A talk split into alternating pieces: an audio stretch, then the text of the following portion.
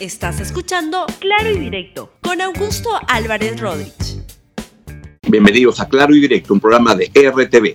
El día de hoy quiero conversar con todos ustedes sobre las decisiones. Como decía Rubén Blades, decisiones todo cuesta entre la salud y la economía. Muy bien, vamos entonces con el desarrollo del programa de hoy. Pues lo que ha planteado el presidente Francisco Sagasti en una entrevista que se publicó ayer, que le dio al diario El Comercio, es que no es necesario escoger entre economía y salud. Y es el gran tema de estos días en los cuales está creciendo. El problema de la, de la pandemia está recrudeciendo, algunos le llaman rebrote, otros le llaman la segunda ola, lo que sea. Pero la situación se está poniendo complicada y ya es como una historia que ya conocemos con los hospitales saturados, sin camas UCI, sin totalmente el personal médico a todo nivel, médicos, enfermeras y los responsables eh, de los cuidados en salas de intenso cuidado que son tan importantes en este contexto, comienzan a no haber y tenemos el problema. En ese contexto, el presidente Sagasti dijo justamente no es necesario escoger entre economía y salud, algo con lo cual yo parcialmente discrepo. Hablando ya de un rebrote, y tiene que elegir entre economía y salud, ¿cómo este, va a tomar sus decisiones? No es necesario elegir entre economía y salud, en primer lugar. Lo que estamos haciendo es una cosa que nos ha tomado un poco de tiempo y se lo voy a decir con toda claridad, incluso no creo que sea una inferencia contarles algunas de las discusiones que hemos tenido en el gabinete. Cuando empezamos a ver este tema del rebrote, una de las preocupaciones es saber qué tipo de medidas podemos poner en práctica. Entonces escuché a todos los ministros y básicamente lo que les planteé al final de escuchar a todos los ministros, la perspectiva de economía, la perspectiva de turismo, la perspectiva de salud, la perspectiva de educación, la perspectiva del interior, de defensa, lo que le dije, miren, vamos a hacer una cosa. ¿Por qué no nos sentamos seis o siete ministros que han tenido una experiencia directa con esto y por favor salgan un rato de la reunión de gabinete y en tres o cuatro horas nos traen las lecciones aprendidas durante nueve meses de pandemia. ¿Qué cosa ha funcionado y qué no ha funcionado? Y lo que no quisiera es que cada uno me diga la cosa por separado. Lo que quiero es que se pongan de acuerdo, que discuta la ministra de Salud con el ministro de Educación, con el ministro de Economía, con la ministra de Turismo, con el ministro de Producción, y digan en conjunto, mirando todo el paquete, qué es lo que nos proponen como opciones. ¿Y qué le propusieron? Y eso es lo que hemos hecho. ¿Y qué le propusieron, presidente?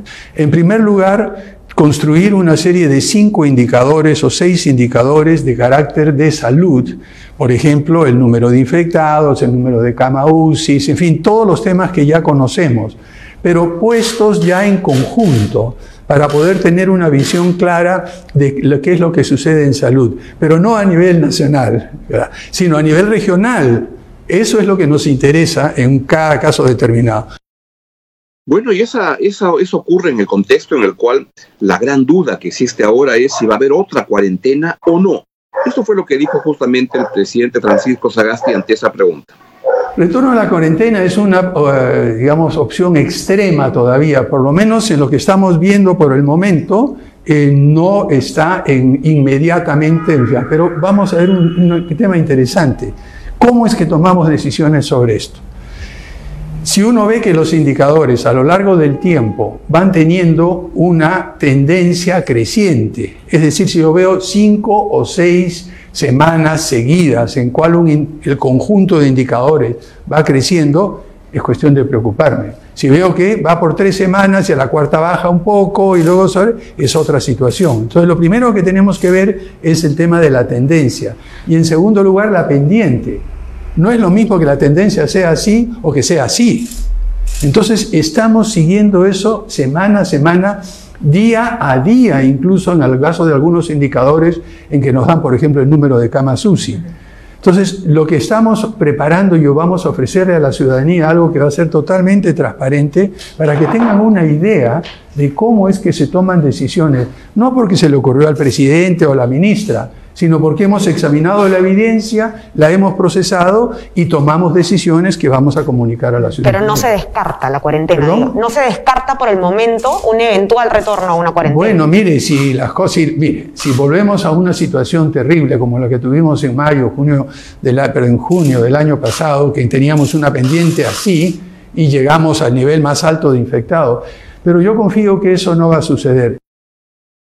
Lamentablemente tiene toda la razón en eso el presidente Sagasti, no se puede descartar. Si las cosas se complican muchísimo, va a haber que de repente cerrar algunas regiones, etcétera. Hay lecciones que se han aprendido con respecto a lo que ocurrió con la pandemia el año pasado, pero vamos a ver qué cosa ocurre. En cualquier caso, cualquier decisión que se tome tiene consecuencias de cualquier tipo, porque lo que está ahí es una decisión entre cerrar la economía, cerrar que, todos volvamos a un confinamiento, a una cuarentena muy fuerte, pero ya sabemos que eso tiene un impacto económico que es muy grave y que acaba debilitando la capacidad del Estado de tener recursos para combatir a la pandemia y genera que las personas se queden sin recursos para poder este, afrontar la, la, vida cotidiana y esto tanto para la pandemia como para vivir simplemente, para comer lo que se come. Pero lo que tenemos que tener en cuenta es que ya estamos en el segundo año de la pandemia y la gente nos hemos comido parte de nuestros ahorros, si es que no todos nuestros ahorros,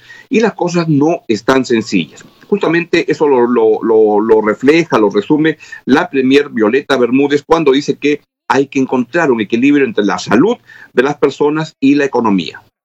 En realidad nosotros estamos haciendo un seguimiento permanente de una serie de indicadores vinculados a la salud de las personas para poder adoptar las medidas.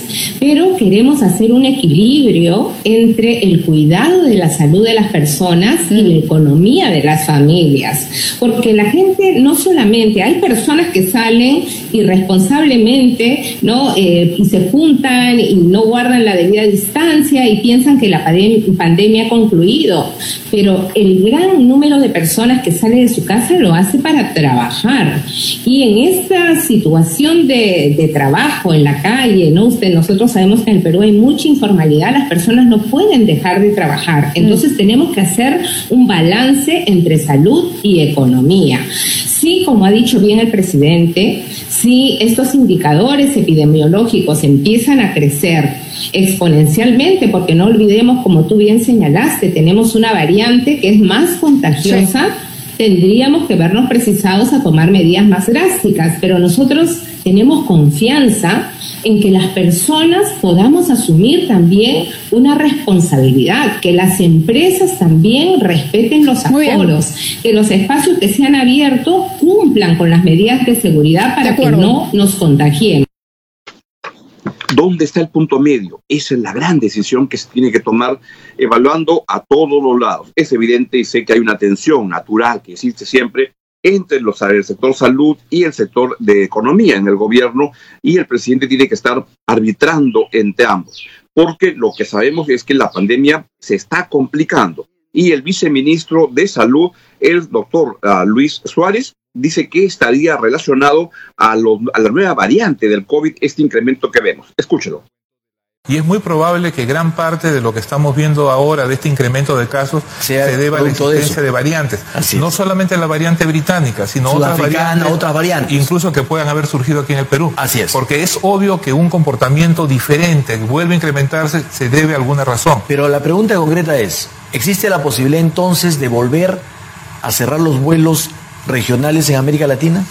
Eh, como, le digo, eso está en estos momentos evaluándose. En la reunión también nos comunicamos con la Organización Mundial de la Salud, porque eso se toma, digamos, las medidas en relación a recomendaciones de la OMS, eh, porque si esas variantes siguen apareciendo, sin duda tenemos que restringir de alguna manera eh, el, ingreso. ¿Las cuarentenas de las personas que llegan del extranjero se van a mantener?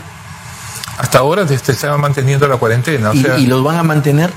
Como le digo, en estos momentos se está, se está, se está evaluando, ¿no? Hay una propuesta de la Organización Mundial de la Salud. ¿Funcionan esas cuarentenas? Eh, eh, funciona para limitar, digamos, el ingreso de, nuevas variantes. Nada está decidido, todo puede ocurrir. Vamos a ver qué es lo que pasa con las tendencias que están ocurriendo con la pandemia en este momento, que, como es evidente para todos, está creciendo de una manera muy, muy rápida y esto va a generar este, la necesidad de que el gobierno tome decisiones relevantes. Y en otro lado está esta, esta posibilidad de un cierre de la actividad económica y de la actividad social de la, de, la gente y eso lo que sabemos es que también tiene bemoles. La, lo que tiene encima de la mesa el presidente Sagasti no es sencillo y es una tremenda, tremenda complicación. Lo que en este contexto hay que desechar, hay que rechazar, son estos este, lanzamientos absurdos de algunos políticos este, con respecto a alternativas y soluciones, la verdad son lamentables. Y de entre todo eso quiero destacar algo que me ha causado mucha sorpresa, pero mucha molestia, la verdad, es la mención del expresidente Martín Vizcarra de recomendar la ivermectina. Mire lo que puede hacer la búsqueda desesperada de votos. Escuche al presidente. Pero kit COVID, había una bolsita de papel donde estaban tres medicamentos simples que se les entregaban. El paracetamol, para el dolor de cabeza, para la fiebre, la ivermectina, que puede que no tenga una eh, constatación científica, rigurosa, médica de laboratorio, pero que funciona. A ver, pregúntenle a los que han sido infectados, a los que han, sentido, a los que han tenido el virus y, fueron tratados oportunamente con hiperventina, inmediatamente los síntomas disminuyeron, bajaron. Y mucha gente que ha recibido y ha tenido un tratamiento profiláctico previo con ivermectina, no, no se ha infectado. Entonces, ¿por qué se retiró la ivermectina? Me hacían notar que había dicho presidente Vizcarra, y es como se le suele decir a los presidentes, presidente Vizcarra.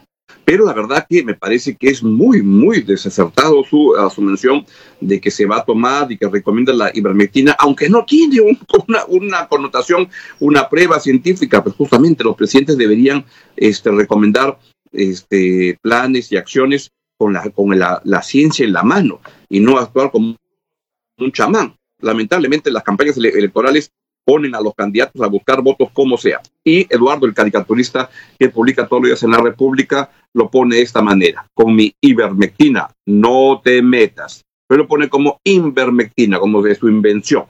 Muy bien, es todo lo que les quería comentar el día de hoy. Cuídense mucho, las cosas no están caminando bien y hay que estar con mucho cuidado y ser muy solidarios. Conmigo hasta mañana. Chau, chau. Gracias por escuchar Claro y Directo con Augusto Álvarez Rodríguez. Suscríbete para que disfrutes más contenidos.